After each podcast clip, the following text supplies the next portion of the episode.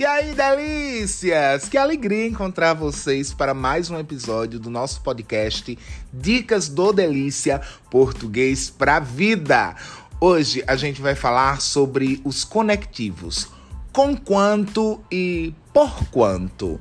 Assim, juntinhos. Alan, quando usar? Como usar? De que maneira esses conectivos vão facilitar o meu texto? Vem comigo, bebê, porque essa dúvida a gente tira agora.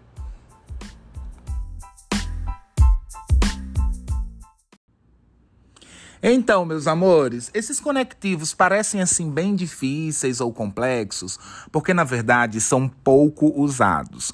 E há uma galera que insiste em usar expressões complexas, difíceis, estranhas no texto, seja falado, seja escrito, para tentar impressionar. Além disso, significa que eu não devo usar com quanto e por quanto na minha redação? Não, não significa isso. É preciso que você pense se esses conectivos dialogam com o vocabulário que você está usando. Eles estão no mesmo nível? Né? Porque senão você corre um grande risco, que é, que é tornar o seu texto obscuro, sem a compreensão do leitor. E isso é o que a gente menos quer em um texto, seja ele falado, seja escrito, enfim, não importa. Na redação, então, nossa, a gente tem um desejo de impressionar, mas a gente precisa de prudência. Alan, então quando é que eu vou usar com quanto e por quanto, assim juntinhos, tá? Não é com separa quanto e por separa quanto, não. Por favor, estou falando dos conectivos, tá bom? Dessas conjunções, com quanto e por quanto. Vamos lá. O conectivo com quanto estabelece uma relação de concessão. Alan, o que é isso?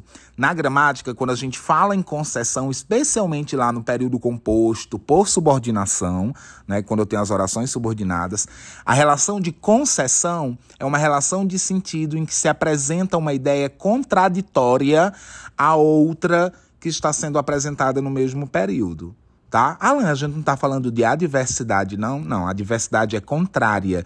Eu estou falando aqui de concessão, que é uma ideia contraditória. Ela vai ter o valor, por exemplo, de embora. Veja como isso pode aparecer no exemplo. Né? Eu posso ter o seguinte: ah, ele comeu o bolo inteiro com quanto estivesse cheio. Com quanto ficou feio, né? Vamos lá, vou falar novamente. Ele comeu o bolo inteiro com quanto estivesse cheio. Percebe, amor? Ele comeu o bolo inteiro, embora estivesse cheio. Tá vendo? É uma relação de concessão, uma, uma ideia contraditória em relação a outra que está sendo apresentada no mesmo período.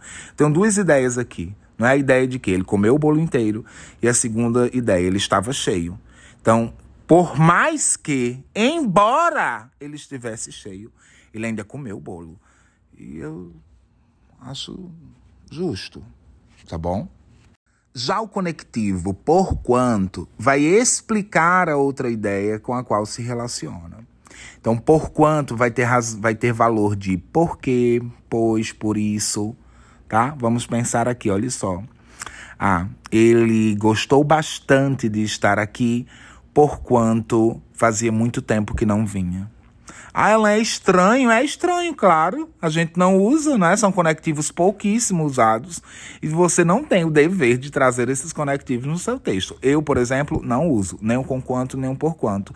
Porque cá entre nós eu acho feios. Tá bom? Não sei se vocês acham, mas eu não acho assim conectivos melódicos, sonoros para usar no meu texto.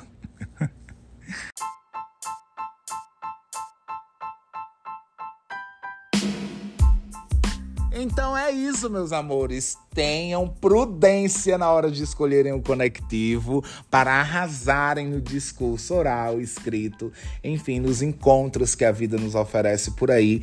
Claro, se estivermos em contextos formais, né? Porque se, tivesse, se estivermos em contextos informais, a gente não se preocupa mesmo com isso, não.